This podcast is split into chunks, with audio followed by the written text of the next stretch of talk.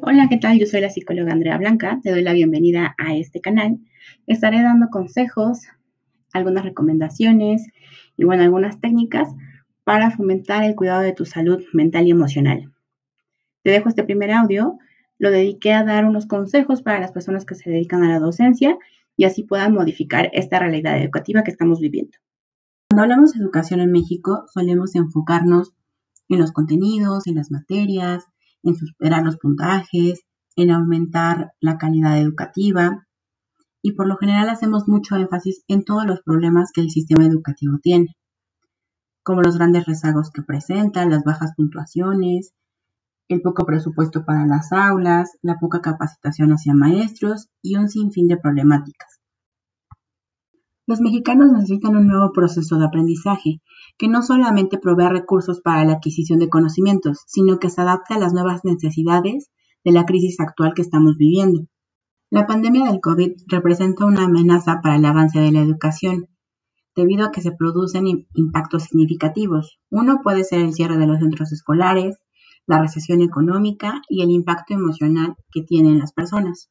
Una crisis puede desestabilizarnos y abocarnos un cambio inesperado, pero también constituye una gran oportunidad para crecer y redireccionar nuestra vida. Por lo que ante esta crisis que estamos viviendo, considero que la mejor estrategia de innovación es el enfocarnos en la salud emocional de nuestros alumnos y docentes. Richard Davidson, en su obra La vida emocional del cerebro, menciona la siguiente frase.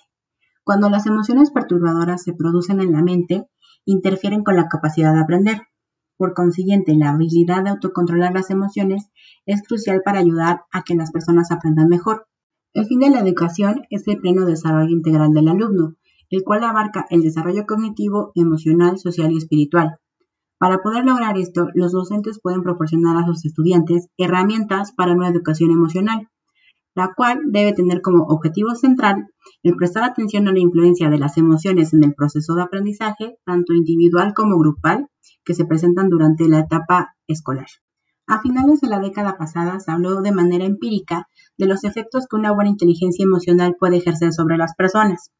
Estudios realizados han demostrado que los estudiantes que reciben educación emocional tienen menor número de síntomas físicos relacionados con la ansiedad, mejor autoestima, mayor utilización de estrategias de afrontamiento para solucionar sus problemas y mayor satisfacción interpersonal, es decir, se relacionan de mejor manera. De igual manera, se halló que la capacidad de hablar abiertamente de las emociones y de reconocer señales internas aumenta la probabilidad de regular los impulsos, de generar estrategias de afrontamiento y de desarrollar mayor tolerancia a la frustración. Cuando las personas tienen la capacidad de regular sus emociones, pueden afrontar los hechos o situaciones estresantes que se presentan en el día a día, como la crisis COVID que estamos viviendo. Quien presenta una ausencia de estabilidad aumenta la probabilidad de sufrir depresión, ansiedad, problemas de conducta y bajo rendimiento académico. Tal vez muchos en este momento se estarán preguntando, ¿y entonces qué debo de hacer en el aula? ¿Cómo implemento estrategias que favorezcan la educación emocional en mis alumnos? Te voy a dar por medio de un ejemplo ideas de cómo puedes tú realizarlo en el aula. Supongamos que estamos en clase y le pedimos a nuestros alumnos que por equipo realicen una exposición. Entonces habrá quien se muestre activo y comience a organizar. Habrá quien se muestre nervioso, temeroso y tal vez empiece a estresarse. Y habrá quien no hable y no quiera hacer nada. ¿Qué debo de hacer yo? Primero, crear conciencia. Debemos enseñar a prestar atención al sentir por medio del cuerpo. Así podemos estar conscientes de las emociones y identificándolas corporalmente podemos generar símbolos para después trasladarlo a palabras y así expresar nuestro sentir.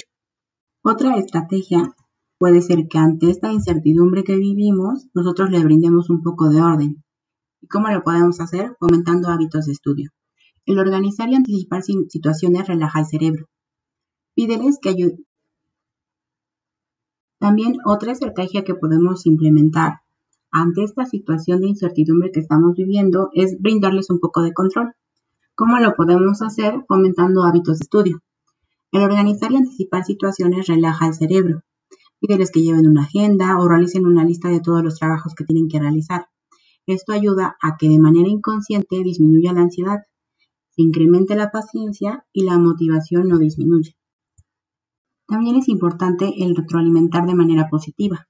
Al terminar una actividad, pide que te señalen dos aspectos que les haya agradado o algo que consideren que hayan realizado de la manera correcta. El centrarse en el reconocimiento de logros ayuda a sosegar las zonas límbicas profundas del cerebro y mejora la capacidad de juicio. Estas son solo pequeñas sugerencias que te brindo para transformar nuestra realidad educativa.